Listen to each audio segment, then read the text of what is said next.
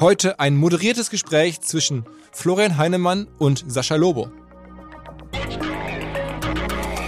Was aus deutscher Sicht vermutlich unterschätzt wird, ist, wie stark es eine Verschiebung gibt der Margenträchtigkeit von Geschäftsmodellen von Hardware in Richtung Software. Und das kann man aber auch nur dann vollziehen, wenn sich sozusagen das eigene Kompetenzprofil des Unternehmens von Hardware-Kompetenz in Richtung Software-Kompetenz verlagert. Wenn du nicht bezahlst, bist du selber das Produkt. Das sind so populistische Schlagsätze, die ich für fatal halte. Weil wenn man das so platt macht, dann weigert man sich auch genau zu schauen, wie differenziere ich so, dass ich die schlechteren Entwicklungen eindämmen kann und die besseren Entwicklungen weiter unterstützen kann.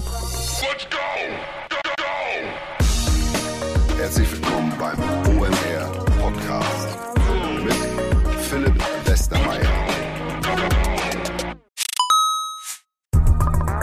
weil die Kolleginnen und Kollegen von Instaffo, also der Jobplattform für den Tech- und Sales-Bereich, von der ich hier schon häufiger berichtet habe, mittlerweile bei uns doch groß engagiert sind hier im Podcast. Ihr hört immer wieder hoffentlich von Instaffo. Deswegen habe ich die Kollegen vor kurzem mal selber persönlich kennengelernt und war wirklich sehr angetan. Sie haben mir dazu erzählt, es gibt eine neue Finanzierungsrunde in die Firma. 10 Millionen werden da investiert. Das ganze Thema wird also immer relevanter. Daher nochmal hier mit Nachdruck der Hinweis. Wer Menschen sucht im Bereich Tech und Sales, denkt an Instaffo. Die haben da scheinbar wirklich eine neue magische Soße gefunden, wo sie über ihre Plattform ein automatisiertes Matchmaking zwischen Arbeitnehmer und Arbeitgeber ermöglichen und das ist im direkten Marktvergleich dreimal effektiver, was die Quote von Bewerbung zu Einstellung angeht. Hilft natürlich auch, dass sie bereits über 100.000 passende Talentprofile auf der Plattform haben und dass man sehr, sehr schnell ins Gespräch kommt. Innerhalb von 48 Stunden bewerben sich die ersten Talente bei den Arbeitgebern oder man kann sogar als Arbeitgeber einer vorselektierten Gruppe an Talenten aktiv eine Nachricht schicken oder sie zum Chatten einladen, um sich noch schneller kennenzulernen und zu prüfen, könnte das passen. Also nicht nur ich und die Geldgeber offensichtlich glauben an Instaffo, sondern auch mittlerweile über 1800 Firmen, darunter O2,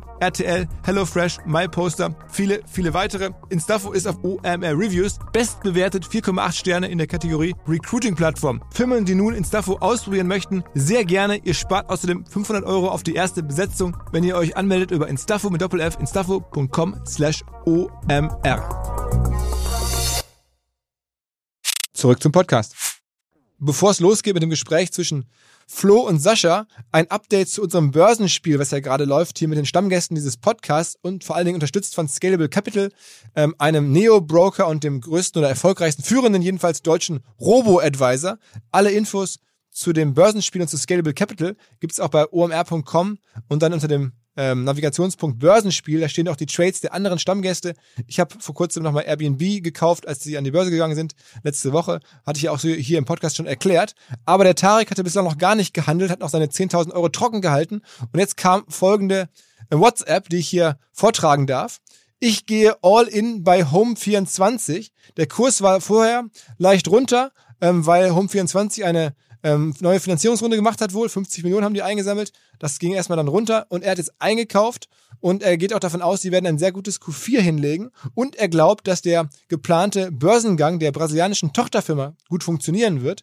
Dann kommt ganz viel frisches Cash in die Firma rein, aus der Kapitalerhöhung hier in Deutschland, aus dem Börsengang in Brasilien. Frage ist, was machen die damit? Er meint aber, die würden eine überzeugende Wachstumsgeschichte erzählen können dann und hätten dann die Chance, über diese Geschichte, über das frische Cash, wieder solche Unternehmensbewertungen auf denselben Multiples zu bekommen, wie, wie Wayfair und Zalando. Also den Umsatz oder das Ergebnis in ähnlicher Weise multipliziert bekommen wie diese Firmen. Und dann würde, würde die Firma ähm, auf jeden Fall mehr Wert. Ähm, er glaubt, dass es das alles passieren wird Anfang 2020, spätestens wenn im Jahresbericht am 31.03. nächsten Jahres die Zahlen veröffentlicht werden, vielleicht sogar schon vorher. Er sieht das Kursziel von Home24 bei 25 Euro und das wären 40 Prozent mehr als der aktuelle Kurs. Aber er hat auch eine Limit Order auf 25 Euro gesetzt. Also sobald der Kurs über diese Order drüber, über diesen Preis drüber geht, er automatisch. Er sagt auch selber, eine ultra ähm, riskante Wette. Er würde niemandem empfehlen, dem zu folgen, weil super riskant. Aber er will einfach jetzt das Börsenspiel hier gewinnen und hat keinen Bock, irgendwie nur auf dem Bargeld zu sitzen. Es ist ja nur bis Mitte nächsten Jahres. Also er will jetzt nachziehen. Er greift jetzt ein und ähm, das, das ähm, ist sozusagen seine Position in Kürze erklärt. Ähm, aber er hat auch dazu geschrieben und er mir noch erzählt, die ganze Due Diligence, die ganze Idee ist in 15 Minuten entstanden. Man muss auch wissen, er kennt sich natürlich mit E-Commerce extrem gut aus als Gründer und Chef von About You. Aber trotzdem, ähm, das ist keine Fundamentalanalyse. Das ist sozusagen sein ähm, Beitrag hier zu unserem Börsenspiel. So, das soweit zum Börsenspiel und zu Tarek. Jetzt gehen wir rein ins Gespräch zwischen zwei Leuten, die ich bewusst zusammenbringen wollte. Das war schon wirklich von mir länger geplant, weil ich beide wirklich total interessant finde für ihre jeweiligen Bereiche und ich weiß auch, dass die beiden sich ähm, privat gut verstehen und irgendwie ein ähnlicher Typ Mensch sind.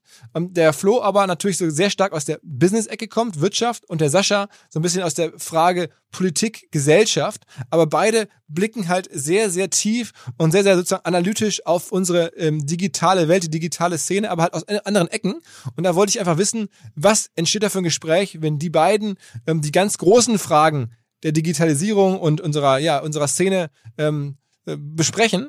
Und das wollte ich zum Jahresende einfach mal machen, das Gespräch. Das hat jetzt letzte Woche stattgefunden, war ich in Berlin, haben uns getroffen und ich glaube, da sind wahnsinnig gute Sachen bei rausgekommen. Meine persönlichen Highlights kann ich schon sagen, ist einmal, als der Sascha erklärt, warum er diesen Film The Social Dilemma, der jetzt ja bei Netflix läuft, warum man den nicht so gut fand, warum man den vorzeitig ausgemacht hat oder warum die beiden erklärt haben, warum sie beide finden, dass Targeting im Marketing eine gute Sache ist, was ja viele anders sehen.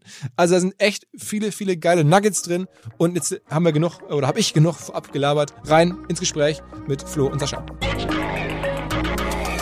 Ich habe äh, sozusagen vor unserem Podcast hier heute ähm, den letzten noch ein Gespräch mit Sascha gehört im, im Zeitenwende-Podcast und da war ich ganz überrascht, ähm, dass du mit vielerlei ähm, äh, Themen, die bei Social Media häufig kritisch gesehen werden, zum Beispiel Sascha, gar nicht so ein großes Problem hast und sagst irgendwie, dieses Targeting, was häufig diskutiert wird, das wäre ja eher so ein sagen wir mal, Randproblem zum Beispiel, oder ich, ich verkürze jetzt mal, ne?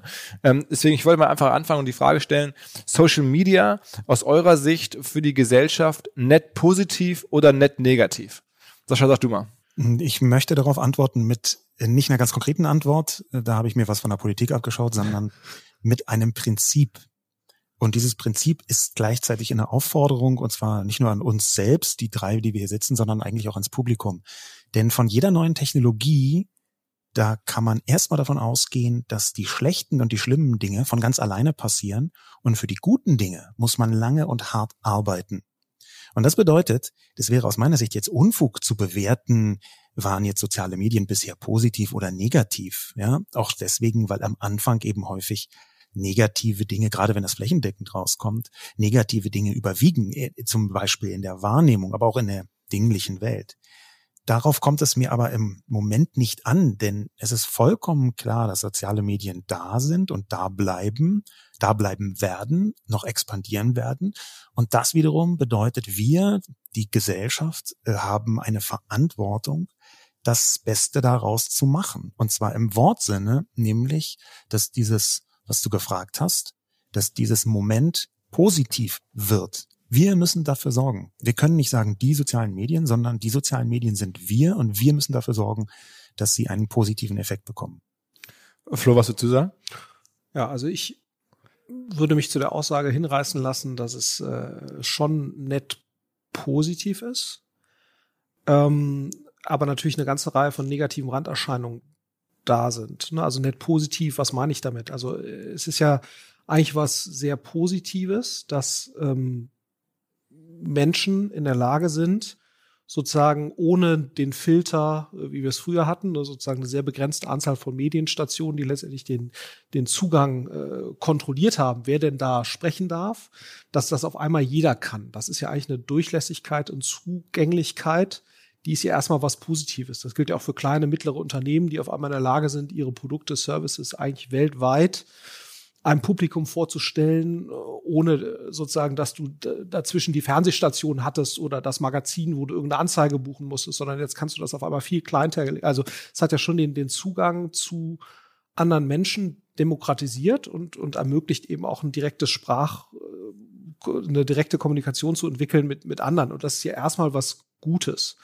So, und, ähm, und dann entstehen natürlich eine ganze Reihe von negativen Nebeneffekten, ne? Echo-Chamber-Effekt, den, den man sieht, oder äh, wo, du, wo du dann so, so Phänomene hast wie Trump und wo du so Phänomene hast wie die AfD. Und das sind natürlich dann irgendwie äh, negative Phänomene. Ne? Und, ähm, und, und ich, glaube, wir müssen halt lernen, wie wir damit umgehen weggehen als sowohl Plattformbetreiber, die sich dann natürlich eine ganze Zeit lang aus der Verantwortung irgendwo gestohlen haben, aber auch als Menschen, die Social Media nutzen oder auch als Eltern, die jetzt mhm. sozusagen Kinder im Umgang damit erziehen müssen oder Lehrer. Ne? Und ich glaube, da sind wir natürlich noch am Anfang. Und, äh, aber ich glaube, die, die, die Konsequenz daraus, und das, das geht schon so ein Stück weit in das, was, was ja auch Sascha gesagt hat, die Sachen werden nicht weggehen. Das heißt, wir müssen einfach besser lernen, damit umzugehen, sowohl auf der Plattformbetreiberseite als auch eben auf der Nutzerseite ähm, und, und eben gewisse Negativeffekte, ob jetzt durch Regulierung oder besseren Umgang, den wir uns selbst beibringen, ähm, äh, eben, eben erlernen und, und, und, und besser damit umgehen, um weiterhin die positiven Effekte zu nutzen. Weil ich glaube, äh, die Konsequenz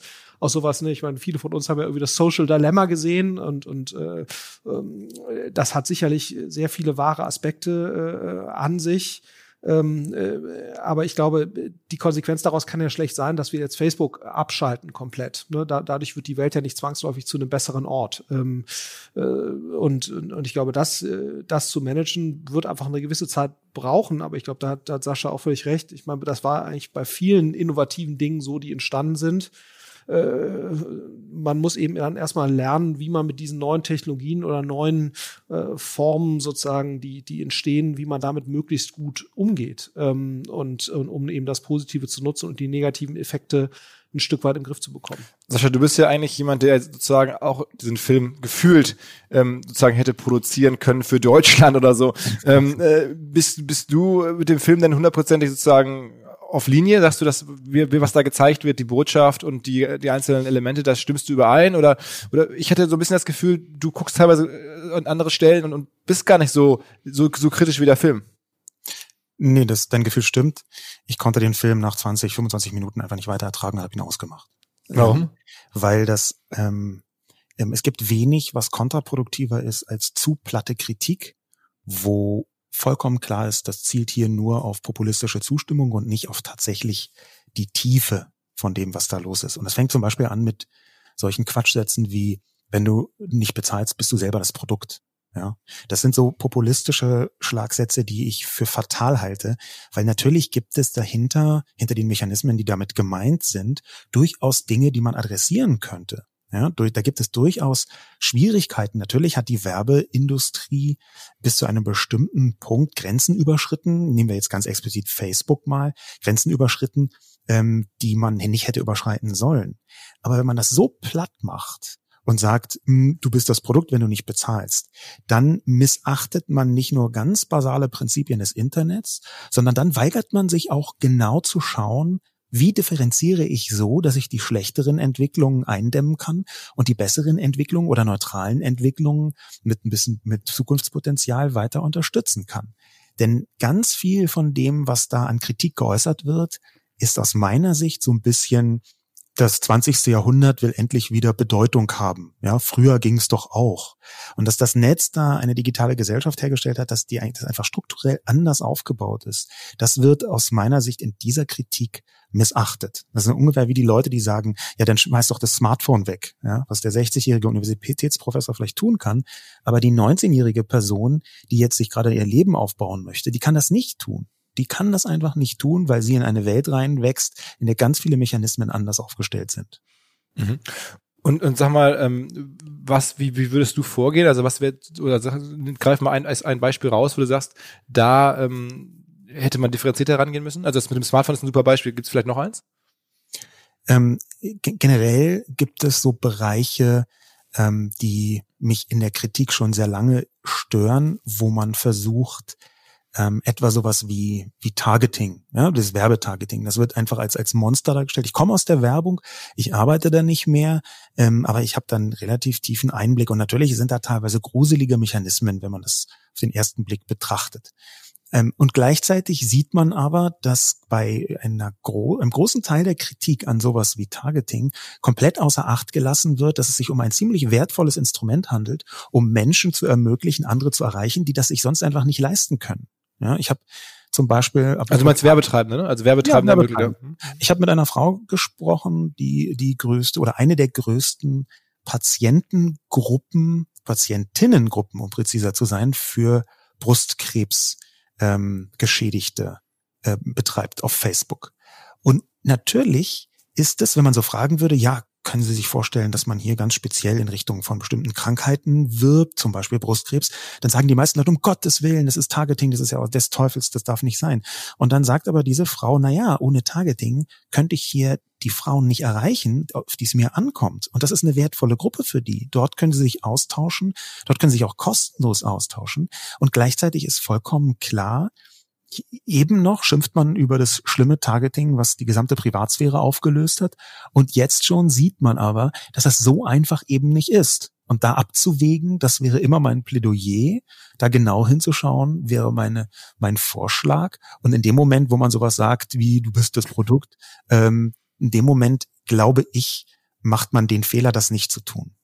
Und, und vielleicht, um das zu ergänzen, wenn, wenn ich darf, ich glaube, was ja dabei noch ein Aspekt ist, und der schwingt bei The Social Dilemma natürlich auch mit, was ist sozusagen die Motivation des Masterminds dahinter? Ne? Und das wird ja so ein bisschen als eine sehr negative Motivation dann auch von Seiten Facebook oder sowas äh, dargestellt. Ne? Also auch diese drei Personen, die da da sind und so ein bisschen wie am Schieberegler äh, den Menschen manipulieren, äh, sozusagen als als Objekt. Ähm, ich glaube, dass auch eine gewisse, und das schon auch mit der Unterstellung, dass das mit einer gewissen boshaften Energie dahinter passiert. Das schwingt ja so ein bisschen mit. Und ich glaube, äh, man muss das wahrscheinlich neutraler betrachten. Deren, deren Ziel ist ja quasi, möglichst genau eine Person mit einer Botschaft zu konfrontieren, die bei dieser Person ein möglichst hohes Level an Engagement erzeugt, weil die Person durch diese Botschaft angesprochen wird. Das ist ja erstmal etwas Wertneutrales. Das hat nicht zwangsläufig was damit zu tun, dass diese Person äh, manipuliert werden soll in einem negativen Sinne, sondern erstmal nur, dass die Person letztendlich mit etwas zusammengebracht werden soll, was bei ihr ein möglichst großes Interessenslevel auslöst, was dann eben dazu führt, dass Engagement hoch ist. So. Und das kann natürlich negative Auswirkungen haben. Aber für mich ist, glaube ich, schon mal ein ganz entscheidender Aspekt, und ich finde, das ist etwas, was der Film vernachlässigt. Ähm, wie ist die Motivationslage dahinter?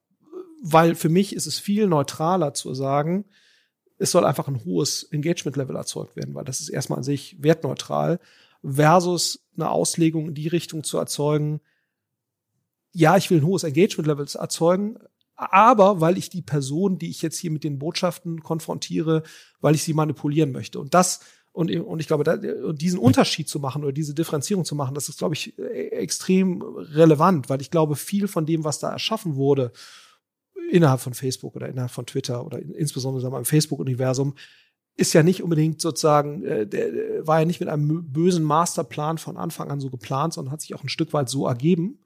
Ähm, und, und das, dass es jetzt diese Echo-Chamber-Effekte gibt und sowas, ist eigentlich ja ein logischer Ausfluss daraus, Engagement-Levels zu optimieren. Ne? Ähm, und ich glaube, das, äh, und, und dann muss man sozusagen die negativen Effekte dessen managen, aber man muss nicht unbedingt und, und, und auch natürlich sozusagen die Plattform dafür verantwortlich machen, äh, sozusagen und, und in die Verantwortung zu nehmen, mit diesen Effekten aktiv umzugehen. Ne? Weil ich glaube sozusagen, wir waren ja mal vor, vor ein paar Jahren auf dieser Ebene, hat auch Sheryl Sandberg, glaube ich, irgendwo gesagt, ja, we are just the platform, ne, so und alle Negativeffekte davon äh, und das kannst du natürlich nicht machen. Genauso wie du auch in Amazon sich nicht hinstellen kann, sagen, ich äh, schieb ja irgendwelche chinesischen oder Wish, ich schieb ja irgendwelche chinesischen Produkte äh, in die westliche Welt und ob das Ding jetzt irgendwie gesundheitsschädlich ist, I don't care, I'm the platform. Ne? Mhm. Das kannst du natürlich nicht und ich glaube, da ist, ist Politik gefragt und Gesellschaft gefragt, das dann einzudämmen, weil das hat dann natürlich schon sozusagen sich dahinzustellen zu sagen, I'm the platform, I'm not responsible das ist sicherlich eine Aussage, die, die, die ist nicht vielleicht boshaft, aber die ist zumindest mal,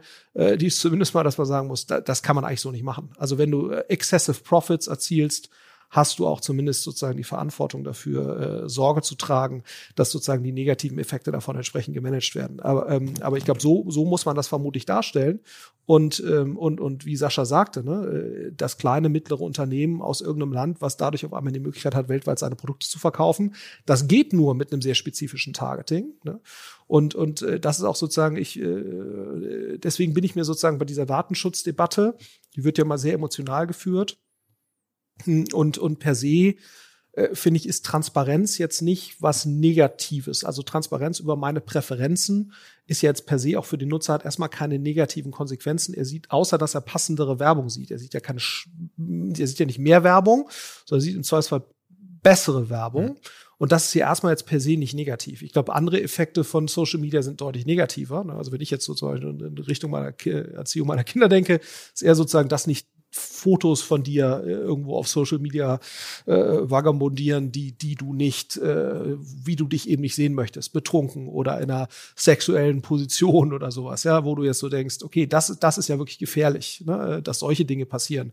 An sich, dass jetzt Information von dir existiert, die zu einem besseren Targeting führt, ist per se jetzt, glaube ich, an, an Konsequenz für das einzelne, negativer Konsequenz für das einzelne Individuum aus meiner Sicht nicht so dramatisch, wenn man das abwägt gegenüber dem Vorteil, den ein exaktes Targeting für die Dame, die jetzt die Sascha gerade angesprochen hat, die die äh, Community da betreibt oder für, für Unternehmen, die einfach besser werben wollen, finde ich, ist das in der Abwägung äh, nichts, was für mich ganz klar in Richtung mehr Privacy geht, mhm. ehrlicherweise. Mhm. Wir haben, ähm, schön, dass du das angesprochen hast, äh, Florian, wir haben einen schönen Einblick da hinein, was Engagement, wenn es so gar nicht gezügelt wird, und zwar, ich meine jetzt vom Unternehmen selbst, nach, nach so mehr oder weniger äh, vernunftorientiertem Einsehen, sondern wenn es einfach so frei umher flottiert. Nur nach mehr Engagement ist immer besser, egal wie. Da haben wir einen schönen Einblick, was das bewirken kann, und zwar bei YouTube. Ja, wir haben bei YouTube nämlich einen Mann namens Guillaume Chaslot. Das ist eine Art ähm, äh, das ist ein Programmierer, der bei YouTube an dem Empfehlungsalgorithmus mitgearbeitet hat. Der Empfehlungsalgorithmus ist seit 2015 wahnsinnig wichtig, weil er bestimmt, welches Video kommt als nächstes. Und 2015 wurde das Autoplay zur Standardeinstellung auf YouTube. Das heißt, wenn man auf YouTube geht und sich ein Video anschaut, dann wird immer ein neues vorgeschlagen. Der Empfehlungsalgorithmus funktioniert nun so, dass er sich anschaut, bei welchen Videos reagieren die meisten Menschen am intensivsten. Das ist genau das Engagement, von dem Florian vorher sprach. Und Guillaume Chaslot, der so ein bisschen ähm, quasi als, als äh, Whistleblower da funktioniert, obwohl er das nicht durfte, hat er gesagt, was dahinter steht. Der hat herausgefunden oder herausposaunt, muss man ehrlicherweise sagen, dass ein großer Teil von YouTubes Riesenproblem der Verschwörungstheorien auf diesen Algorithmus zurückzuführen ist. Und zwar hat er das sehr konkret gemacht. Das bedeutet nämlich, mehr Engagement ist besser. Mehr Engagement ist vor allem deswegen besser, weil dann YouTube natürlich mehr Geld verdienen kann, weil sie mehr Werbung zeigen kann. Ein wesentlicher Faktor des Engagement ist nämlich die Zeit, die man dort verbringt und die Interaktion, die man zum Beispiel durch Kommentare oder Likes mit reinbringt. Nun ist es aber so, dass es einen sozialen Mechanismus gibt bei Verschwörungstheoretikern, nämlich dieses sogenannte Erweckungserlebnis. Die schauen sich ein Video an und dann denken sie, ah, stimmt, der Mond ist aus Käse. Und ab, und ab der Sekunde, wo sie dieses Erweckungserlebnis haben, sind sie die besten YouTube-Kunden der Welt, weil sie Video um Video um Video schauen, sich ständig austauschen mit anderen Verschwörungstheoretikern. Das, ähm, man kann ganz gut nachvollziehen, dass die Leute teilweise Urlaub nehmen, um zwei, drei, vier Tage nichts anderes zu tun, als alle verfügbaren Videos zu diesem Thema sich anzuschauen. Sie sind in intensiver Interaktion mit anderen Leuten in den Kommentaren. Das kann man sehen, wie viel zehntausende Kommentare unter solchen Verschwörungsvideos sind, die sich alle gegenseitig bestärken und neue Links und hier hast du den Film schon gesehen und so weiter. Und das wiederum bedeutet, der YouTube-Algorithmus ungezügelt, der betrachtet Verschwörungstheoretiker als die allerbesten Kunden und versucht, alle Leute in diese Richtung zu drücken. Erstmal rein strukturell. Und das wiederum heißt, dass YouTube zentral, und ich gebe hier eine These wieder von Zainab Tufekci, eine der wichtigsten Tech-Soziologinnen überhaupt des Planeten, ähm, dass YouTube als Radikalisierungsmaschine funktionieren kann, weil YouTube es ganz lange völlig egal war, was da für Videos vom Algorithmus vorgeschlagen werden. Das ist ein Problem.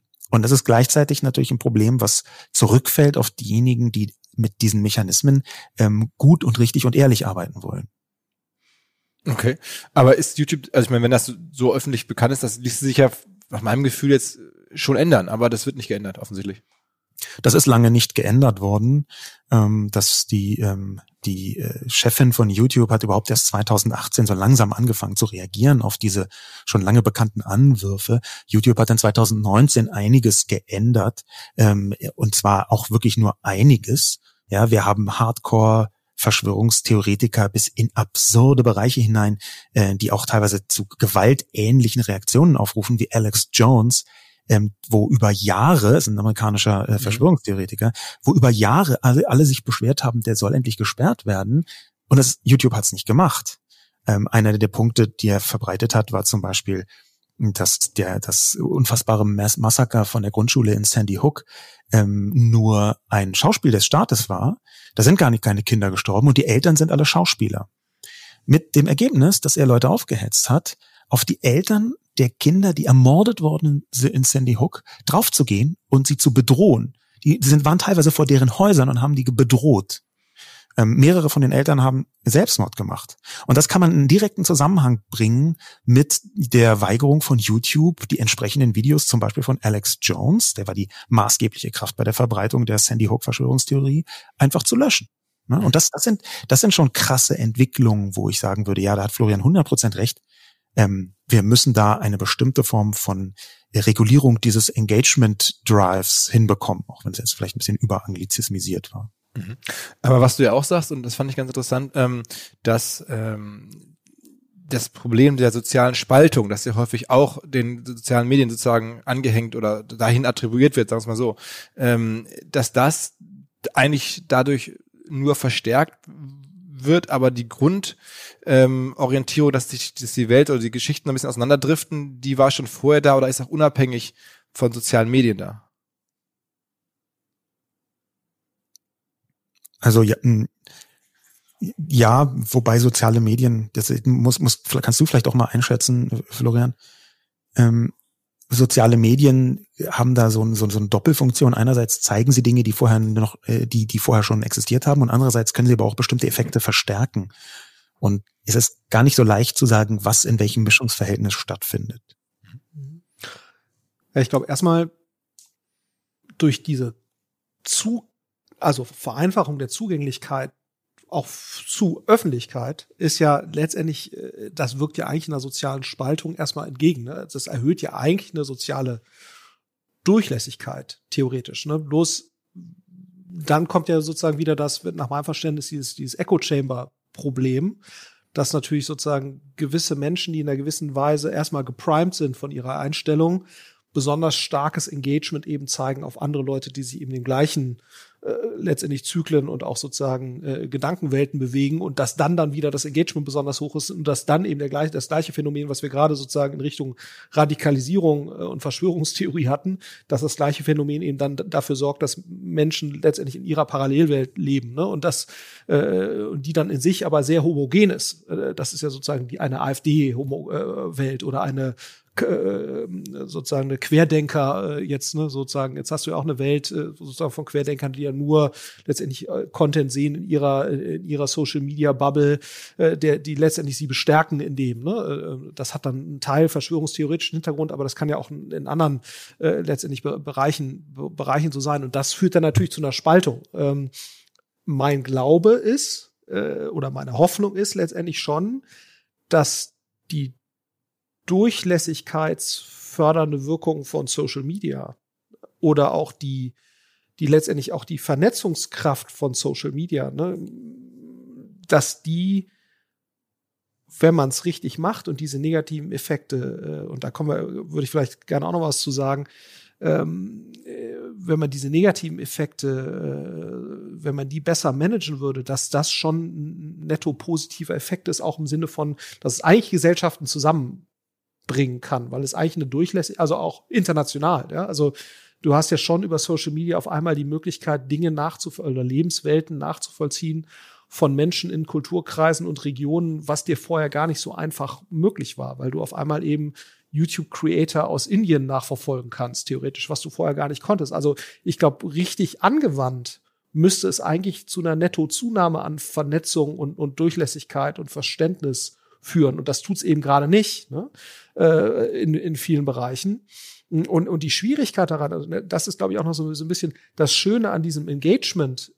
Mehr Engagement ist gut, ist natürlich, ist es sehr einfach. Ne? Also äh, die, die, das Reinforcement Learning, also die künstliche Intelligenz, die letztendlich dahinter liegt, ist halt eine relativ einfache, ne? weil halt die Metrik viel Engagement ist gut, die ist natürlich relativ, das kann man natürlich beliebig komplex strukturieren, aber die, die, die Logik dahinter ist halt eine relativ einfache. In dem Moment, wo du jetzt anfängst, verschiedene Qualitäten von Engagement, nicht im Sinne von der, der, der sozusagen der Höhe oder der Intensität dessen, sondern auf einmal sagst, Engagement auf Alex Jones ist etwas Schlechtes, bist du natürlich sehr, sehr schnell in dem diffusen Bereich. Und das ist ja auch das, womit sich so ein, so ein Facebook so schwer tut, ne? wenn sie halt sagen, wow, wie wollen wir jetzt sagen, also bei, bei gewissen Dingen wie Holocaust Denial ist das jetzt äh, relativ klar, aber selbst damit haben sie sich ja lange Zeit schwer getan, ne, zu sagen, können wir jetzt, wenn die rechtliche Lage in einem gewissen Land, es gibt ja Länder, wo Holocaust Denial nicht strafbar ist. So, dann sagen wir natürlich, okay, wir wollen es jetzt, wollen wir uns jetzt als Facebook darüber hinwegsetzen, dass jetzt in einem gewissen Land man das eigentlich sagen kann, dass es den Holocaust nicht gegeben hat. Das ist ja keine Straftat. Wir würden natürlich als Deutsche sagen, oder wenn du aus Israel kommst, wirst du Wahnsinn, dass das, aber es gibt Länder, in denen ist das erlaubt. Willst du dich jetzt als Facebook darüber hinwegsetzen? Ich würde sagen, in dem Fall ist das noch relativ klar. Ne, da ist es, glaube ich, völlig okay, als Plattform da Farbe zu bekennen. Aber in dem Moment, wenn du jetzt sozusagen drei, vier Bedenklichkeitsstufen weiter nach unten gehst, also im Sinne von weniger bedenklich, wird das dann natürlich schon echt schwer. Und dann hast du natürlich auch keine technisch klaren Kriterien mehr, an der so ein Algorithmus jetzt erkennen kann, das Engagement ist jetzt problematisch oder weniger problematisch. Und damit tun sich natürlich insbesondere Leute, die ja eher aus einer technologischen Sicht kommen. Ne? Also die ganze DNA von diesen Firmen ist ja sehr, darauf, sehr stark darauf ausgerichtet, Dinge automatisiert zu lösen, Dinge technisch elegant zu lösen. Und in dem Moment, wenn du jetzt an sowas gehst wie irgendwas ist in gewissem Maße bedenklich oder weniger bedenklich oder dieses Engagement ist qualitativ nicht so hochwertig wie ein anderes, dann bewegst du dich natürlich in einem Bereich, wo sich jetzt eine Firma, die eigentlich aus einer Tech Daten und ich will Dinge elegant automatisiert lösen, DNA kommt, sehr, sehr schwer mit tut. Und das ist ja genau die Phase, die wir jetzt gerade sehen. Ne? Ich meine, Facebook hat, glaube ich, 40.000 Menschen eingestellt, um jetzt Content zu raten anhand von irgendwelchen Kriterien. Und es ist natürlich alles ein Riesenmess, weil einfach die Menge an Content, die da reinkommt, so, und das hat ja gar nichts damit zu tun, dass Mark Zuckerberg böse ist oder Sheryl Sandberg böse ist, sondern es ist einfach eine, eine sehr komplizierte Aufgabe, für die es auch so leider noch kein Vorbild gab. Ne? So, und ähm, und ich glaube, das ist so ein bisschen die Schwierigkeit daran. Und deswegen äh, tue ich mich auch so schwer damit, die Leute einfach pauschal zu kritisieren, äh, weil es halt echt schade wäre, ne, diese positiven Durchlässigkeitseffekte, die ja durchaus da sind. Ne? Also wie toll ist das, dass auf einmal irgendwelche Menschen, ne, Charlie D'Amelio kannte kein Mensch, so und jetzt hat die auf einmal 100 Millionen T Follower auf TikTok finde ich es jetzt gut, dass man so einen Charlie D'Amelio Podcast hört mit seiner bescheu mit ihrer bescheuerten Schwester Dixie. Ne? Nein, ne, ne, äh, weil, weil dagegen ist selbst äh, Dick und Doof, was jetzt wirklich kein toller Podcast ist, intellektuelle, äh, intellektuelle Hochkultur. Aber an sich muss man sagen, mal ab, abgesehen davon, ob ich das jetzt gut oder schlecht finde, ist es ja gigantisch, dass auf einmal jemand wie Charlie D'Amelio ohne Einwirken von einem Pro7 oder einem Rupert Murdoch oder einem Universal Music oder so es schafft, in kompletter Durchlässigkeit quasi ein weltweiter TikTok. Das ist für mich, würde ich positiv bewerten. Jetzt zwar unabhängig von dem Content, die die da produzieren. Das ist ja was Gutes. Ne? So, und, ähm, und, und, und, und das muss man auf jeden Fall, glaube ich, äh, muss man auf jeden Fall erhalten. Ähm, und, und, und daraus kann, wenn man es gut macht, ja wirklich eine Plattform entstehen, die das Level an, Sozi an, an, an gegenseitigem Verständnis zwischen verschiedenen Kulturräumen und so weiter verbessert. Aber das ja. setzt natürlich voraus, dass du es schaffst, in einem gewissen Maße sozusagen diesen Echo Chamber Effekt zu reduzieren. Was dann aber zu einer Verringerung von Engagement führt. Oder den Echo Chamber Effekt ähm, vielleicht ins Positive zu drehen. Ne? Das, äh, das halte ich sogar auch für möglich. Ähm, ich sehe, um jetzt auch mal die positiven Dinge deutlich zu betonen, die ich sehe, die da sind, die man betonen muss, finde ich, ähm, die die können auch, solche Echo-Chamber-Effekte, die können auch gut sein. Ja, davon redet, man redet immer davon, dass es also schlecht ist, aber genau wie der Begriff Filterblase inzwischen sich in der Bedeutung so ein bisschen gewandelt hat, wo Leute sagen, ja, das ist meine Filterblase, die habe ich mir aufwendig zusammengestellt. äh, da sind nur Leute, mit denen ich was anfangen kann. Also so ein bisschen so eine positive Verdrehung. Genauso gibt es so Effekte, wo relativ klar ist, ohne soziale Medien und so eine gegenseitige Selbstverstärkung wäre zum Beispiel eine Bewegung wie Black Lives Matter in der Größenordnung nicht möglich gewesen. Ne? Das ist ein Hashtag, der funktioniert hat, weil innerhalb von kleinen Zirkeln, der sehr intensiv gespiegelt, groß gemacht worden ist, wieder benutzt worden ist, weitergetragen worden ist. Da sind die kleinen Communities, äh, haben, sind so aus, ausgerollt, ähm, haben sich so ausgebreitet und haben über ihre jeweiligen Bubbles versucht, dieses Thema groß zu machen. Äh, und das hat geklappt. Ähnlich funktioniert es mit ähm, Fridays for Future wo über die sozialen Medien eine weltweite Bewegung organisiert wird. Und das hat sehr eng damit zu tun, dass bestimmte Informationen sich innerhalb relativ kleiner Bubbles, innerhalb relativ kleiner Blasen sehr intensiv und schnell verbreiten können. Ja, solche, solche Mechanismen kann man dann immer dagegenhalten. Da muss man nicht immer Alex Jones und YouTube erwähnen. Also ich finde, man kann es eben auch erwähnen, das habe ich auch gemacht, aber dann diese Abwägung zu zeigen, ja, also auch politische ähm, politische Bewegungen wie Black Lives Matter wären ohne soziale Medien nicht, nötig, nicht möglich gewesen. Und gleichzeitig sehen wir, wie gesellschaftlich Menschen eine Stimme bekommen, die vorher einfach keine hatten. Und das halte ich eben auch für sehr positiv. Also das heißt, du sehnst dich nicht zurück zu der, zu der Welt oder du hältst auch die Welt nicht für sicherer oder für kontrollierbarer und damit dann auch irgendwie besser, ähm, in der sozusagen Redaktionen, Menschen am Ende Medien gemacht haben, Gatekeeper waren ähm, und damit ja auch sehr sozusagen uns über viele Jahrzehnte jetzt äh, gut gesteuert haben, sag ich mal. ähm, so nostalgisch einerseits und andererseits ähm, finde ich, dass die, ähm, dass die Kontrollierbarkeit als oberste Maxime, das ist jetzt nicht unbedingt, was ich für einen großen Vorteil halte, wenn man das jetzt ähm, aus der Perspektive von Medienlandschaft und 20. Jahrhundert sieht. Ja? Also dieser Wildwuchs, das Anarchische des Netzes, das ist eben etwas, was zwar einerseits ein bisschen besser und vor allem präziser reguliert werden sollte, wir wissen, wie Florian richtig sagt, noch gar nicht ganz genau, wie man das machen kann. Es ist sehr komplex, es ist sehr vielschichtig. Und da dreht man an einem Schräubchen und dann fällt irgendwo hinten ein Pfeiler um. Sowas kann alles passieren im übertragenen Sinn.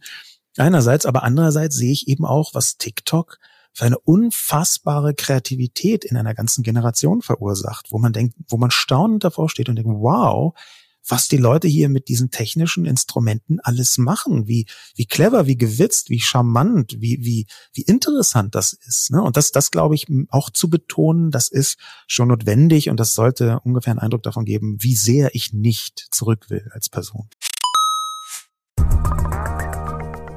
Hinweis auf Findling. Findling ist eine sehr erfolgreiche SEO-Agentur, die bis vor einiger Zeit noch Webstube hieß und mir vor allen Dingen deswegen ins Auge gestochen ist, weil ihre Masterclass beim OMR-Festival ruckzuck ausverkauft war. In Minuten wollten Menschen hören, was die Kollegen von Findling zum Thema SEO zu sagen haben. Ein Grund dafür sicherlich die Referenzen. Findling arbeitet unter anderem für Firmen wie Snox, Ergotopia, Dermanostik oder mein BAföG. Der Fokus ist also, Firmen über Performance SEO beim Wachsen zu helfen.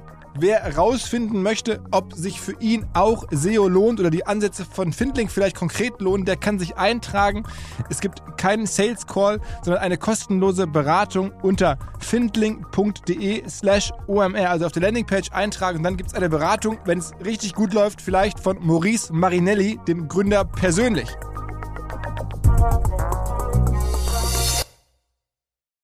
Zurück zum Podcast.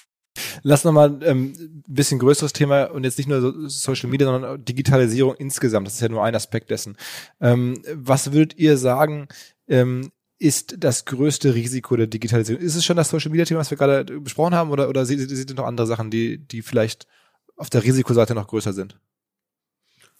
Also, ich kann da vielleicht mal äh, anfangen. Ich glaube, was, was wir natürlich schon sehen durch Digitalisierung, und das spiegelt sich ein Stück weit wieder auch in den Börsenentwicklungen, die wir gerade sehen. Du siehst natürlich schon durch, dadurch, dass bei den meisten sehr erfolgreichen, mir fällt jetzt ehrlicherweise gar keins ein, wo es nicht so ist, aber bei den wesentlichen erfolgreichen Geschäftsmodellen im digitalen Bereich, denen liegen halt sehr starke Netzwerkeffekte zugrunde. Das führt letztendlich zu einer sehr konzentrierten Akkumulation von Wertentwicklung auf relativ wenigen Unternehmen, die halt in der Lage sind, diese Netzwerkeffekte zu, zu nutzen. Und das ist ja gerade die, die, eine der wesentlichen sozusagen Resultate oder Konsequenzen von Netz, äh, der, der, der Relevanz von Netzwerkeffekten ist ja, dass du eine sehr starke Konzentration auf ganz wenige Unternehmen hast. Und das führt aber natürlich auch dazu, dass du natürlich bei den Personen, die dahinter stehen, ob es jetzt Gründer, Investoren, Aktionäre sind, die pro, pro, profitieren natürlich überproportional von dieser Wertentwicklung. Das heißt, eine, eine, das, wo er gerade auch, es war jetzt mal wieder sehr stark in, in, in, in der Presse der Gini-Koeffizient, ne, so äh, Einkommensverteilung. Äh, Einkommensverteilung der wird dadurch natürlich sehr stark beeinflusst, weil du natürlich die Konzentration von, von, von äh, Vermögen und, und finanziellen Möglichkeiten bei wenigen, ne, was ja sozusagen den Gini-Koeffizient ja quasi widerspiegelt, das wird natürlich durch Digitalisierung nochmal sehr stark begünstigt. Und, äh, und, und ja, das empowert natürlich auch Menschen, ne, sozusagen, das hat eine gewisse zu, äh, sozusagen, es erhöht die Zugänglichkeit für, für Leute, aber du wirst natürlich eine relativ große Menge an Menschen haben, die aus verschiedenen Gründen kognitive Begrenzung, äh, Unwille, Alter, was auch immer, nicht in der Lage sind, an diesen Entwicklungen zu partizipieren. Und das ist, glaube ich, das größte Risiko von Digitalisierung, dass sozusagen es eben auch eine Reihe von Verlierern gibt bei dieser Entwicklung, die, die da nicht mithalten können. Die Frage ist eben, ist jetzt ein Fahrer von DoorDash, ist das schon ein Verlierer, ne? äh, weil der eben für Mindestlohn Essen ausfährt? Ist das dann, oder von Lieferando oder von wem auch immer, ist das schon ein Verlierer dieser Entwicklung? Das kann man, glaube ich, so oder so sehen, je nachdem, wie man eben das Leben, was Leute dann da bestreiten, äh, mit, mit, mit dieser Art von Vergütung, wie man das einschätzt. Aber was man, glaube ich, schon sagen kann, ist aus meiner Sicht, das eine der größten Gefahren, dass der wirtschaftliche Benefit von dem, was hier gerade entsteht, und es ist ja wahnsinnig viel an Wert entstanden, wenn man einfach nur sozusagen die Börsenindexentwicklung der letzten zehn Jahre in den wesentlichen Ländern anguckt, da ist wahnsinnig viel an, an Reichtum entstanden äh, durch Technologiefirmen und das liegt in den Händen von wenigen, ja, so relativ gesehen an der Weltbevölkerung. Und das ist wahrscheinlich keine gute Entwicklung, ähm, sozusagen, wenn man sich das anschaut. Und ich glaube, die Effekte davon besser zu managen, ähm, ist, glaube ich, schon wichtig für eine ja, lebenswerte Gesellschaft. Ne? Weil ich glaube, wenn man sich anguckt, die, die, die Kalifornien oder, oder San Francisco oder Silicon Valley ist ja wahrscheinlich die reichste Region der Welt. Ähm, und wenn man sich dann anguckt, wie dort mit den Schwächsten umgegangen wird, also ich weiß nicht, wer von euch mal in San Francisco über die Straßen gelaufen ist, es mhm. ist unglaublich, äh, wenn du krass, siehst, ja. Äh, wie dort sozusagen, du denkst so, da fahren jetzt irgendwelche Google-Busse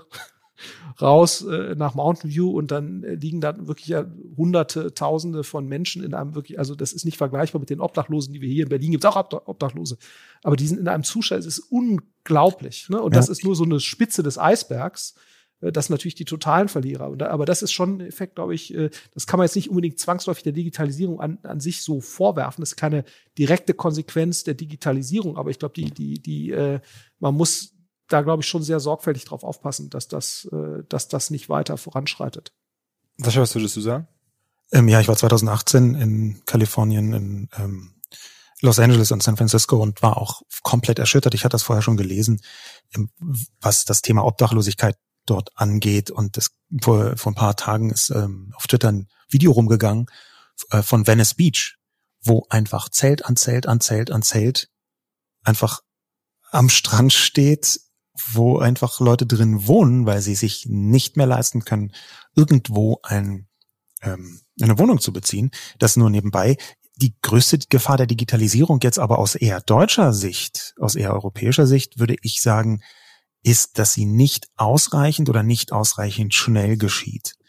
Weil Digitalisierung ist ja so ein Begriff, der eine sehr große Spreizbreite hat und sich immer weiterentwickelt. Ja, also Digitalisierung vor 50 Jahren hieß irgendwie, dass man irgendwelche Magnetbänder im Keller hatte und da Daten drauf speichert und dann hieß es irgendwann, dass man eine elektrische Schreibmaschine ähm, hat statt so einer ähm, komischen anderen und dann hieß es, dass man Computer hat statt der elektrischen Schreibmaschine und dann sollte der irgendwann ins Netz und so weiter.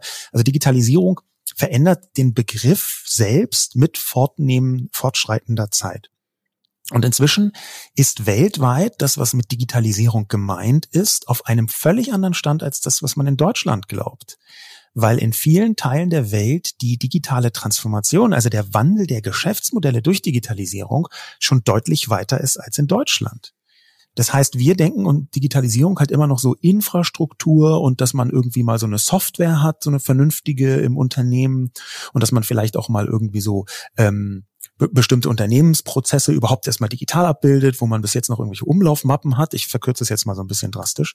Während man in anderen Teilen der Welt einfach schon sehr tief da drin ist, mit den längst bestehenden Plattformen etwa KI-Mechaniken einzubauen, die nochmal ein ganz anderes Maß an Wertschöpfung erlauben.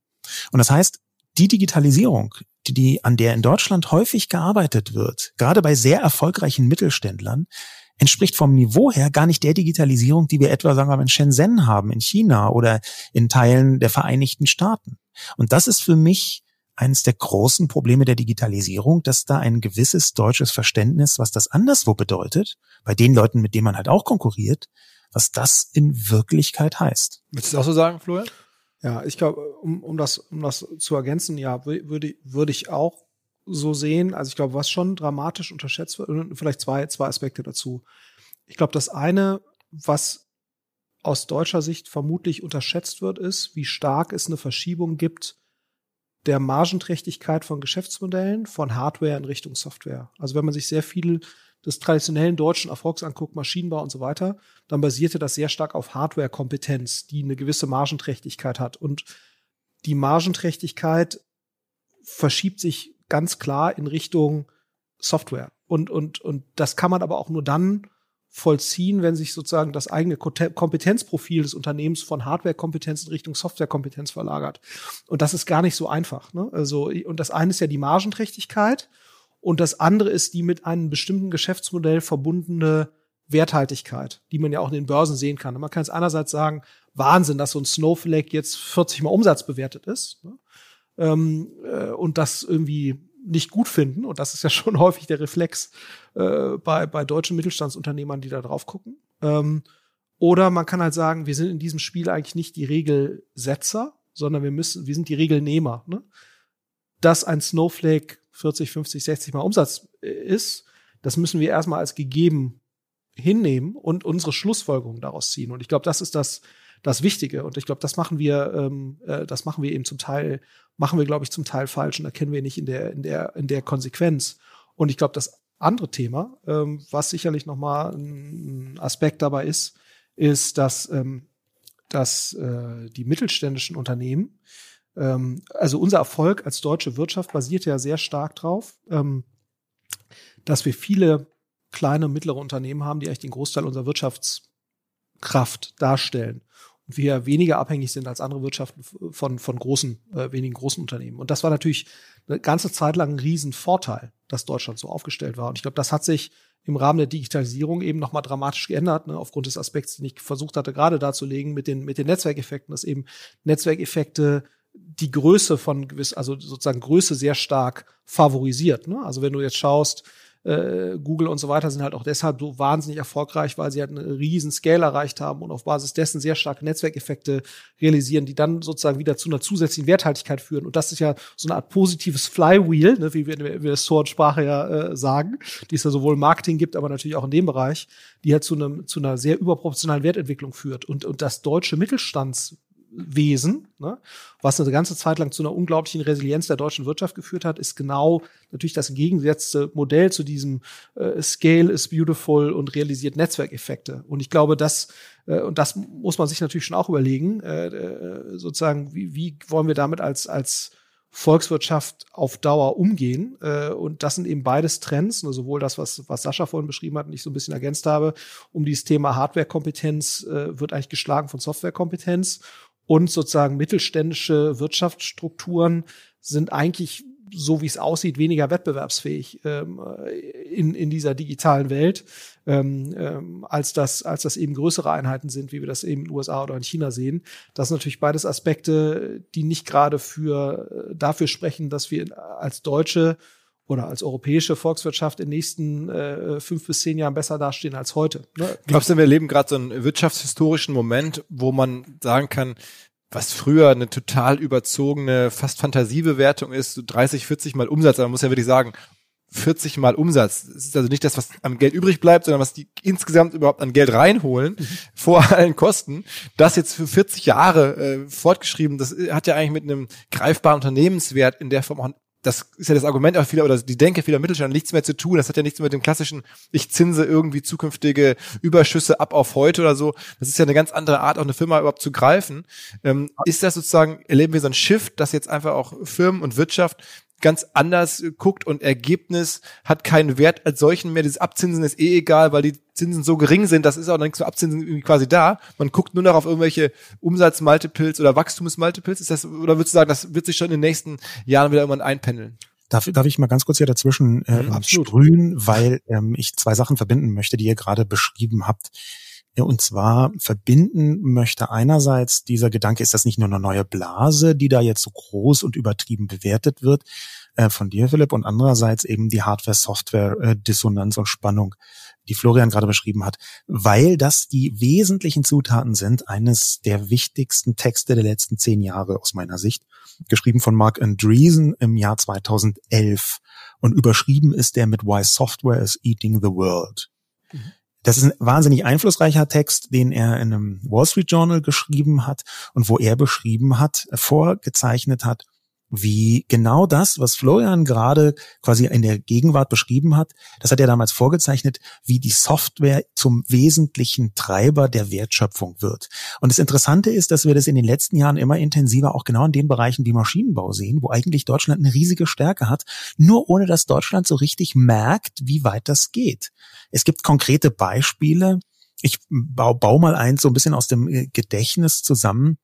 Ich habe mich hier lange unterhalten mit ähm, jemandem, der in einer Turbinenfirma arbeitet. Ich äh, darf nicht sagen, welche, aber diese Turbinenfirma hat festgestellt, dass die Preise für Qualitätsturbinen ziemlich dramatisch sinken und dass gleichzeitig aber die Servicegebühren für exakt diese gleichen Turbinen ähm, langsam ansteigen. Und sie haben sich so ein bisschen gefragt, warum? Und einer der Treiber dahinter, und das kann man noch, das kann man bis jetzt nur in Umrissen sehen, sind solche Mechanismen wie Predictive Maintenance. Das bedeutet, dass man mithilfe von Datenauswertung und manchmal eben solchen äh, künstlichen Intelligenzanwendungen rausfindet, wann muss eine Turbine gewartet werden, damit sie nicht kaputt geht. Ja, das kann man einfach vorher rausfinden, weil der vollgestopft ist mit Sensoren und diese Sensoren können inzwischen, wenn man die Erfahrung hat, anzeigen, oh, hier sollte mal jemand diese Turbine und zwar da oben in dem Teil warten, sonst könnte sie kaputt gehen. Und das ist dann eine Downtime von zwei Wochen, die wahnsinnig teuer ist. Das heißt aber ganz konkret, der Service, den man anbietet, der verbessert das Hardware-Produkt und dadurch wird das Hardware-Produkt im Umsatz weniger wichtig und der Service und die dazugehörige Software, auf deren Basis man diesen Service anbietet, wird wichtiger. Die Wertschöpfung verschiebt sich in Richtung Software, in Richtung Service. Und irgendwann ist es ungefähr so, vielleicht sogar bei den Turbinen, das im Detail äh, kenne ich mich damit nicht gut genug aus, aber irgendwann ist es vielleicht sogar so, wie bei den Smartphones es passiert ist, dass eigentlich irgendwann ein Smartphone gar nichts mehr kostet, weil das Entscheidende der Vertrag ist, der Service, die Datenübertragung, die man mitbekommt.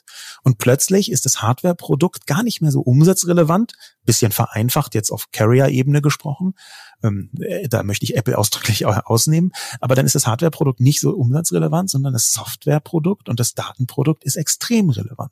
Das kann in fast allen Bereichen passieren, glaube ich. Das wäre für unsere, sagen wir mal, B2B und, und produktionsgetriebene Wirtschaft in Deutschland natürlich schon dann wirklich ein Problem. Mhm.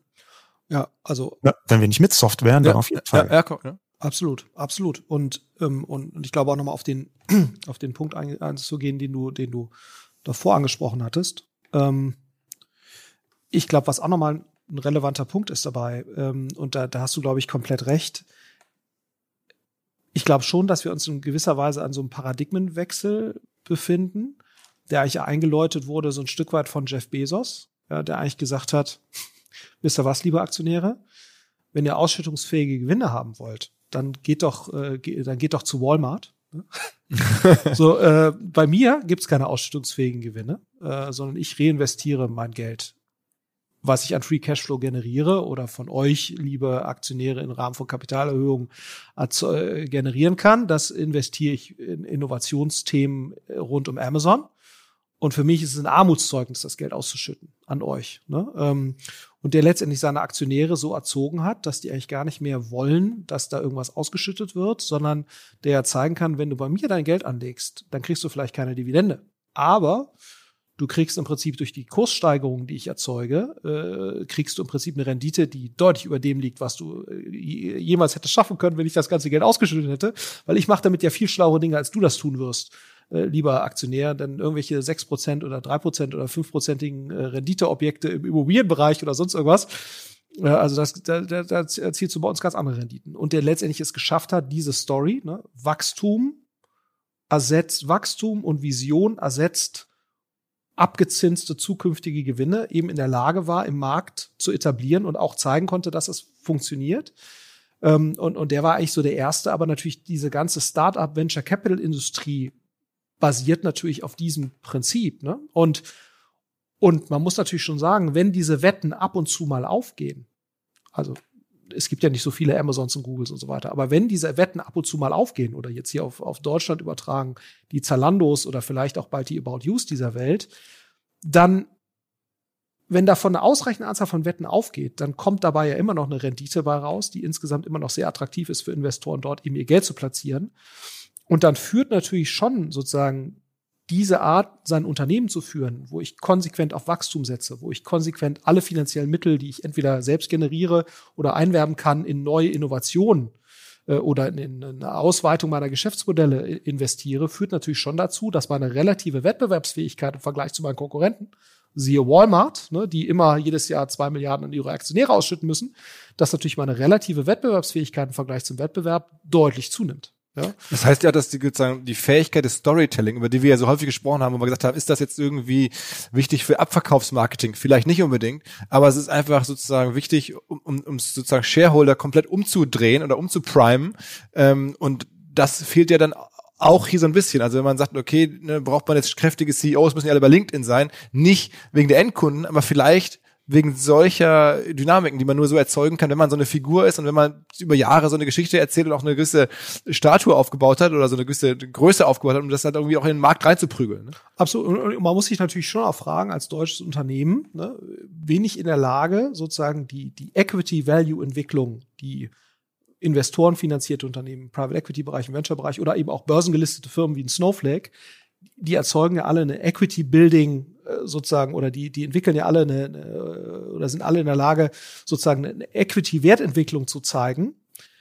Die ist ja schon beeindruckend äh, und vor allen Dingen deshalb so relevant, weil es sie halt in die Lage versetzt, viel mehr Geld eben in Innovation, neue Produkte, in Weiterentwicklung zu investieren, als das Konkurrenten tun, die das eben nicht so Das ist ja das alte Beispiel, dass man sagt, irgendwie Tesla könnte eigentlich jetzt eine deutsche Automobilfirma komplett kaufen, einfach weil sie so Und nicht, weil die so wahnsinnig viel Umsatz machen und ja, Autos verkaufen. Ja, sondern einfach, weil sie viel wert sind, ne? Sondern einfach, weil sie, äh, genau, und, und, und das ist jetzt vielleicht ein extremes Beispiel, und man kann jetzt sagen, hm, es ist überbewertet und eine Blase und so weiter.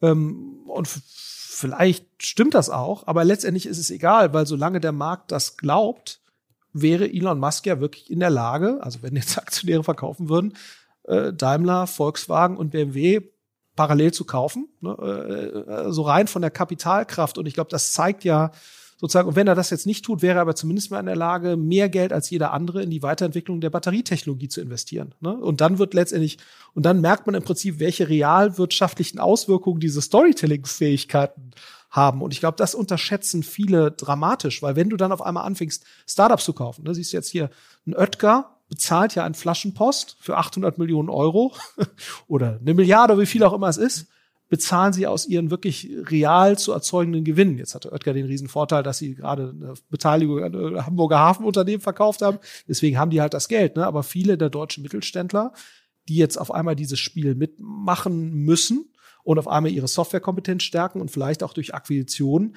müssen ja dann auf einmal aus ihrem ehrlich verdienten Geld, was sie sich äh, sonst vielleicht ausschütten würden, diese Wertentwicklung mitgehen. Und, und das ist natürlich auch ein großes Problem. Deswegen ist natürlich auch sozusagen das, das, das Modell des Familienunternehmens, was ja so gar nicht in der Lage ist, diese Art von Kapital Beschaffung mitzugehen, weil wo soll das Geld herkommen? Ja. Es sei denn, es kommen irgendwelche externen Investoren dazu. Die Banken geben sie nicht. Ja? Äh, genau. So und, und das wollen sie dann auch vielleicht nicht. Ne? So und da muss man sich natürlich schon überlegen. Das hat dann schon auch nochmal eine, es hat eine Kompetent, Kompetenzdimension. Habe ich diese Softwarekompetenz?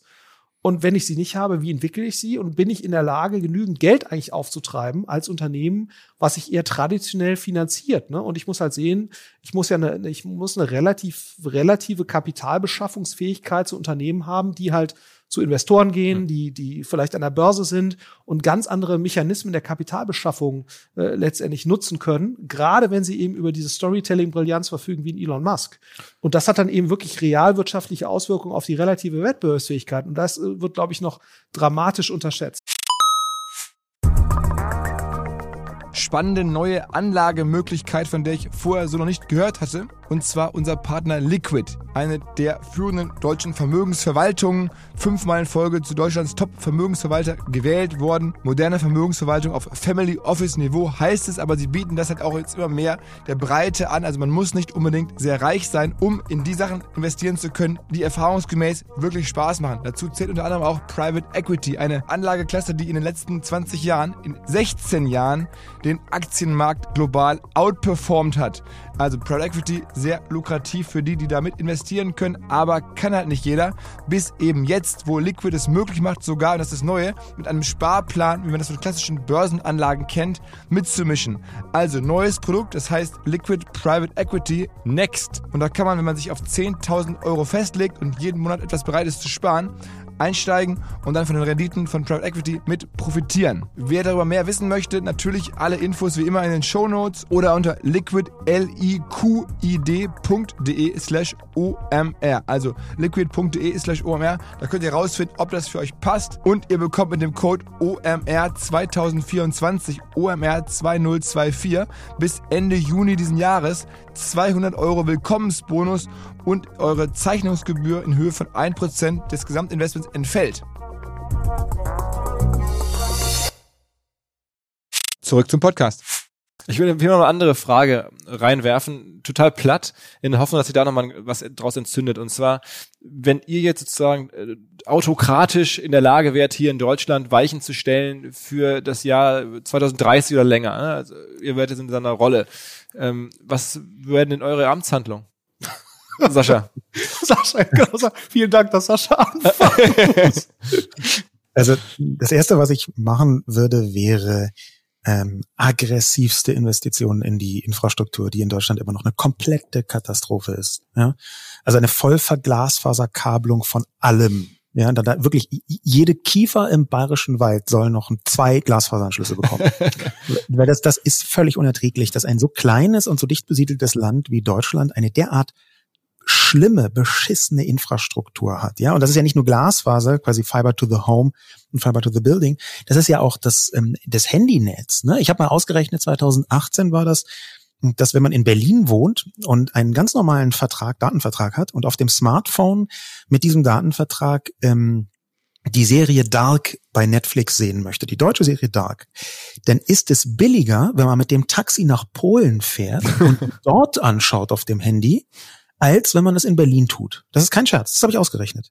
Und das zeigt so ein bisschen schon von der Preisstruktur her, wie weit wir zurück im digitalen Infrastrukturbereich sind. Also sofort mindestens 100 Milliarden in die komplette Verglasfaserkabelung. Und zwar insbesondere und ganz intensiv die Schulen, wo es traurig ist bis dort hinaus. Die Bildungslandschaft muss nicht nur ähm, Hardware, sondern vor allem auch Software, Plattform und ähm, didaktisch, digital didaktisch komplett neu ausgestattet werden. Ja, da ist ganz viel im Argen, da gibt es ganz viele Dinge nicht und es hängt, wenn es im Bildungsbereich überhaupt funktioniert in den Schulen, nur daran, ob da eine Lehrerin oder ein Lehrer ist, der mitmacht. Also da würde ich auch noch aggressiv reingehen. Und dann würde ich unfassbar offensiv in die KI-Forschung rein investieren. Und zwar sowohl was Subventionen angeht, wie auch was die Wissenschaft angeht, wie auch was die Vernetzung insgesamt angeht. Das wären so meine drei großen Prioritäten, Infrastruktur, Bildung und KI. Jetzt ist der Nachteil für dich, Flo. Jetzt hat er Sascha die drei Sachen weggenommen. Jetzt musst du drei neue liefern. Genau. Nein, ich bin für die komplette Abschottung äh, Abschottung aller China. Wir machen aber die Grenzen nicht. Und dann machen wir zehn Jahre, äh, entwickeln wir uns und dann kommen wir mit äh, Tencent äh, aller Germany, äh, kommen wir dann wie der Phönix aus der Asche geschossen. ähm, nee, also äh, da, weil die Abschottung vermutlich kein äh, valider Weg für unser Wertesystem aber ist. ich meine, wenn also, möglich wär's. Ja, also äh, äh, ja, ich bin jetzt, glaube ich, nicht der größte Freund von Ab, aber ich meine, China zeigt ja, dass das grundsätzlich. Äh, ja, das geht mit einer Milliarde Leute, ne? Da, das kann man das, kann man das tun, ne? Also, äh, aber ich glaube, dass das vielleicht als EU zu machen, ja, ich, also ich, ich glaube nicht, dass das funktionieren würde. Deswegen, ich glaube schon, dass die einzige Chance, die wir haben, ist das, was, was Sascha beschrieben hat, vielleicht noch einen weiteren Aspekt, den ich dazu holen, äh, den ich dazu stellen würde. Also neben diesem Bildungsthema, ich glaube, äh, wir haben, glaube ich, ein Riesenpotenzial an Ingenieuren Ne? Die, also viele der schlausten äh, Schüler und Studenten in Deutschland sind an technischen Hochschulen. Und ähm, das ändert sich so langsam, dass diese Leute stärker auch im digitalen Bereich unternehmerisch aktiv sind. Also gerade so ein Unternehmertum macht da wahnsinnig viel. In, in München, München, ne? aus Karlsruhe so, aber das passiert noch viel, viel, viel zu wenig. Also ich glaube, das mit das größte intellektuelle Potenzial, was wir haben in Deutschland, sind die technischen Hochschulen. Und da müsste eigentlich viel stärker, ne, von mir aus gerne so Sachen wie ESA Aerospace, was wir jetzt gerade gesehen haben, was ja auch toll ist, ne, so äh, kann man sich jetzt drüber streiten, ob Bayern unbedingt ein eigenes Raumfahrtprogramm braucht, aber an sich ist, ist es ja begrüßenswert, dass, dass wir überhaupt wir Studenten irgendwie aus Deutschland haben, die in der Lage sind, nach zwei Jahren nach dem Studium irgendwie eine Rakete, eine Rakete ins All zu schießen, ist ja schon gigantisch, ne, so und äh, deswegen, ich glaube, dieses Bildungsthema ist extrem relevant. Und das andere Thema, wo wir, glaube ich, sehr, sehr stark punkten können, aber natürlich auch punkten könnten, wenn wir ein besseres äh, oder viel besser strukturiertes Bildungssystem hätten, wäre eine sehr systematische Zuwanderung. Ne? Also wirklich zu versuchen, äh, der Hub in, also als Europa idealerweise ein Hub für Talente in dieser Welt zu werden. Ne? Ähm, die sagen, ich will gerne unternehmerisch aktiv werden, ich will gerne unter möglichst optimalen Bedingungen Projekte, äh, Ideen entwickeln da eine, nochmal eine ganz andere Willkommenskultur letztendlich an den Tag zu legen. Äh, äh, also ich, ich finde super, wenn ich, äh, wenn, wenn wir uns da auch öffnen gegenüber Flüchtlingen und so weiter. Das sollten wir auch auf jeden Fall als Gesellschaft tun. Ne? Das, da bin ich, bin ich auf jeden Fall dafür. Ähm, aber ich glaube, das muss ergänzt werden, um eine sehr systematische Einwanderungspolitik für, für hochtalentierte Potenziale aus der Welt. Ja, so und das, was Silicon Valley ja geleistet hat oder das amerikanische Spitzen-Unisystem, äh, wo einfach die Leuchtturm-Unis es geschafft haben und das gleiche in England, Oxford und Cambridge. Ne, äh, das müssen wir als, als deutsche, äh, deutsches Bildungssystem auch schaffen, diese Spitzentalente weltweit für die eine, eine ernstzunehmende Adresse zu werden, die sie in Betracht ziehen, weil sie vielleicht sagen, USA ist mir zu teuer oder äh, die Gesellschaft ist mir zu gespalten. Äh, für, für solche Leute müssen wir eigentlich äh, eine Alternative werden. So und weil ich glaube, da kann unglaublich viel draus entstehen. Und wir sehen es auch jetzt gerade, welchen Effekt in Portfoliounternehmen von uns Mitarbeiter haben, die aus dem Silicon Valley hier nach, nach Deutschland kommen. Also ich glaube, die Offenheit von sehr talentierten Menschen, die weltweit in irgendwelchen Top-Digitalfirmen äh, aktiv sind, solche Leute nach Deutschland zu holen oder nach Europa zu holen. Die Chancen dafür sind besser als je zuvor, ne? weil die Leute natürlich durch das, was du im Silicon Valley äh, siehst, ne, an was kostet es da mittlerweile ein menschenwürdiges Leben zu führen. Gut, jetzt ist Trump abgewählt, ne, das war natürlich aber vorher noch mal ein Riesenargument. Das auch gucken, hoffentlich klappt das alles mit. Äh, aber trotzdem ist es natürlich ein gespaltenes Land, wo viele, auch viele Leute keine Lust haben. Ähm, und, und ich glaube, das ist eine Chance für uns, äh, Talente hier äh, nach Europa oder nach, nach Deutschland zu holen. Und ich glaube, die, äh, das nutzen wir nicht offensiv genug. Wir vermarkten die Qualität des Lebens, was man hier führen kann. Äh, ne, und jetzt äh, gibt es sicherlich Leute, die finden das alles ganz fürchterlich hier, aber ich glaube, objektiv gesehen äh, ist das hier, ist das hier wirklich als Rundumpaket äh, ist Deutschland ein tolles, sehr, sehr attraktives Land. Ähm, und, und ich glaube, das ist eine Chance für uns. Ähm, und ich glaube, weil solche Menschen, ich glaube nicht, dass man sozusagen jetzt, ich finde, man kann halt kein europäisches Google äh, verordnen. Das wird nicht gehen. Ne? Also das kann der Staat nicht tun. Der Staat kann nur die Voraussetzungen dafür schaffen, dass Leute, die sowas eventuell könnten, dass die halt hier hinkommen. Ne? Und, und, das, äh, und das nächste ist sicherlich dann nochmal die Wahrscheinlichkeit,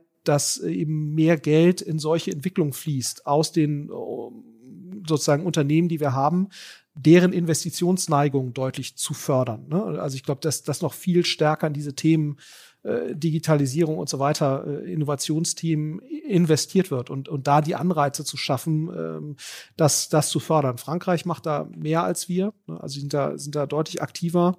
Ähm, und, und ich glaube, das müssen wir wahrscheinlich auch tun, auch wenn da nicht alle Entwicklungen vielleicht in die richtige Richtung gehen, aber solche Initiativen auch wie, ich weiß nicht, wer das kennt, äh, von dem Raphael Laguna, diese äh, Sprunginnovationsagentur, die es jetzt in Deutschland gibt, ne, machen tolle Sachen, aber es ist natürlich alles noch auf einem sehr begrenzten Scale. Also es gibt eine Reihe von Initiativen, die in diese Richtung gehen und, und ich glaube, die würde ich mit viel mehr Geld und noch mehr äh, guten Leuten ausstatten, um, um da auch wieder äh, gute Talente anzuziehen.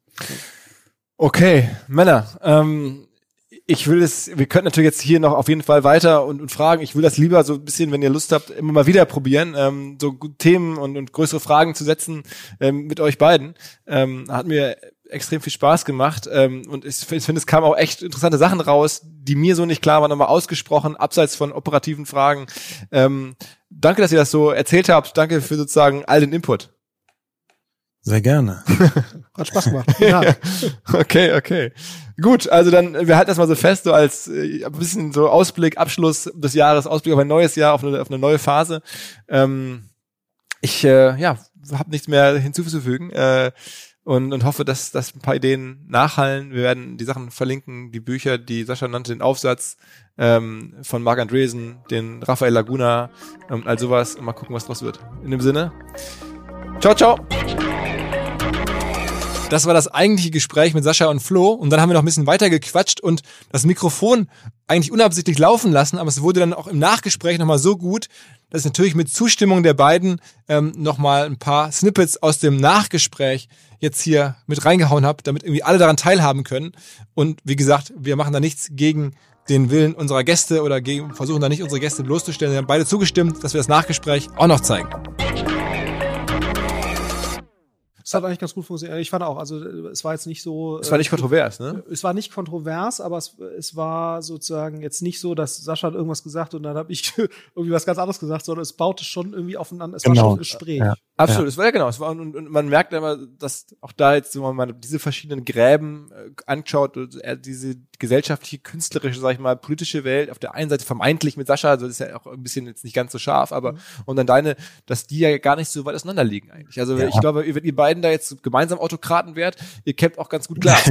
Ja, glaube ich, abgesehen davon, das glaube ich auch. Und grundsätzlich ähm, ist ja in ein Merkmal der digitalen Sphäre, das sagt ja schon der Begriff Vernetzung, dass die Dinge viel enger und intensiver miteinander zusammenhängen als in anderen Bereichen. Ne? Also die- diese Silo-Gesellschaften, das ist ja nicht zufällig, dass man da wie der Teufel darauf geachtet hat, dass da bloß keine Überschneidungen sind zwischen den einzelnen Sphären.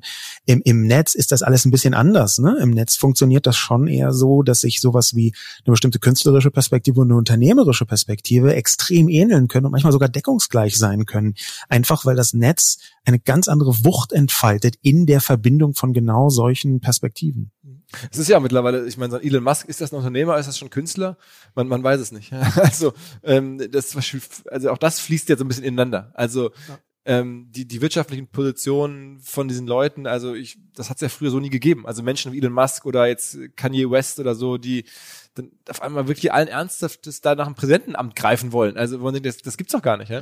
Aber es ist jetzt nicht ausgeschlossen, dass sowas in Zukunft mal klappt. Also Ja. dass da irgendwie der nächste Präsident vielleicht jemand aus der Ecke sein könnte. Also es ist, ich meine, am Ende ist ja Donald Trump auch eigentlich so ein irgendwo ein Unternehmer, ja, ein bisschen so ein Erbe er und dann halt so ein Reality-Show-Darsteller, also ein Künstler, ähm, der dann auch mal Präsident wurde. Und das war ja mit Reagan, okay, aber also äh, viele, viele Gedanken. Ja, die, die Frage wäre, wer der, der, der oder wahrscheinlich eher die erste Social Media Ronald Reagan des 21. Jahrhunderts wird. Absolut, absolut. Wer, aber wer könnte das sein? Wer Charlie könnte das sein? D'Amelio, Kokain. 2050. die muss ja mindestens 70 sein. Das ist sowieso auch ein Rätsel, was ich nicht verstehe. Warum die Amerikaner so alt sein müssen? Warum müssen eigentlich die Amerikaner immer irgendwie, äh, außer Barack Obama, wobei das stimmt nicht, Bill Clinton war auch relativ jung. Aber warum müssen die eigentlich alle so alt sein, immer bevor die irgendwie Präsident werden? Gibt das ein ist- Mindestalter für Präsidenten. sagt ja hier Scott Galloway, sagt ja auch, ja, warum schicken wir die Seniors nicht irgendwie nach Florida? Da sollen die doch irgendwie Retirement machen. Äh, äh, also, ist- Oh. ja, ja. Nancy Pelosi, die ist ja auch irgendwie, die ist auch irgendwie 76. Da fragst du dich auch so, also, wieso lassen die da nicht mal irgendwelche jüngeren Leute ran? Gibt's da eigentlich kein, gibt's eigentlich kein Politiker Retirement Age in den USA? Ja. Sag, sag mal, hast du eine These, wer das sein könnte? Ähm, Sascha sozusagen, diese Social Media Persönlichkeit? Na, es gibt also eine ganze Reihe von Leuten, die soziale Medien so traumwandlerisch sicher beherrschen, äh, dass sie eine Wirkmacht aufbauen können, wo man es nicht ausschließen kann. Ne? Also Kylie Jenner zum Beispiel ähm, hat eine Inszenierungskraft wie wenige andere Leute. Die ist ja auch äh, genau aus diesem Grund die jüngste Self-Made-Milliardärin überhaupt geworden, weil sie ganz genau weiß, wie sie ihre Leute aktivieren kann. Äh, der ganze Kardashian-Clan überhaupt, ne, die erreichen fast eine Milliarde Leute allein mit ihren Instagram-Accounts zusammengenommen.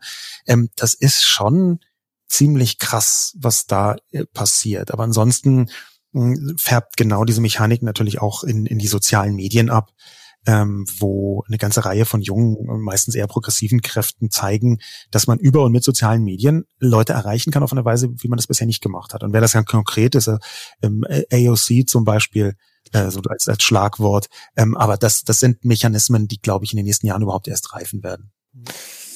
Aber AOC, die ist auch, der, die ist natürlich auch ein Hammer. Ja. Aber wobei ich glaube, dass die keine Chance haben wird. Die ist zu krass. Also das, wenn man jetzt guckt, wie viele Menschen Trump wählen, dann ist das, also dass die die alle drehen kann, das ist unmöglich, glaube ich.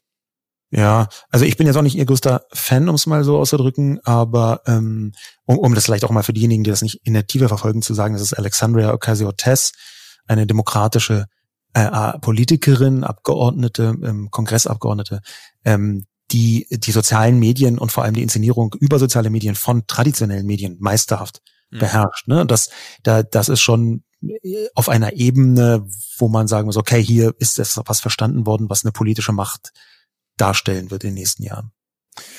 Ich bin gespannt. Alles klar, alles klar. In diesem Sinne. Sascha, alles Gute. Ähm, und wir sprechen uns spätestens im, im, im neuen Jahr hoffentlich Auf zu jeden. irgendeinem Revival. Großartig, bis dann. Alles klar. Ciao, ciao. ciao, ciao. Mach's gut. Tschüss.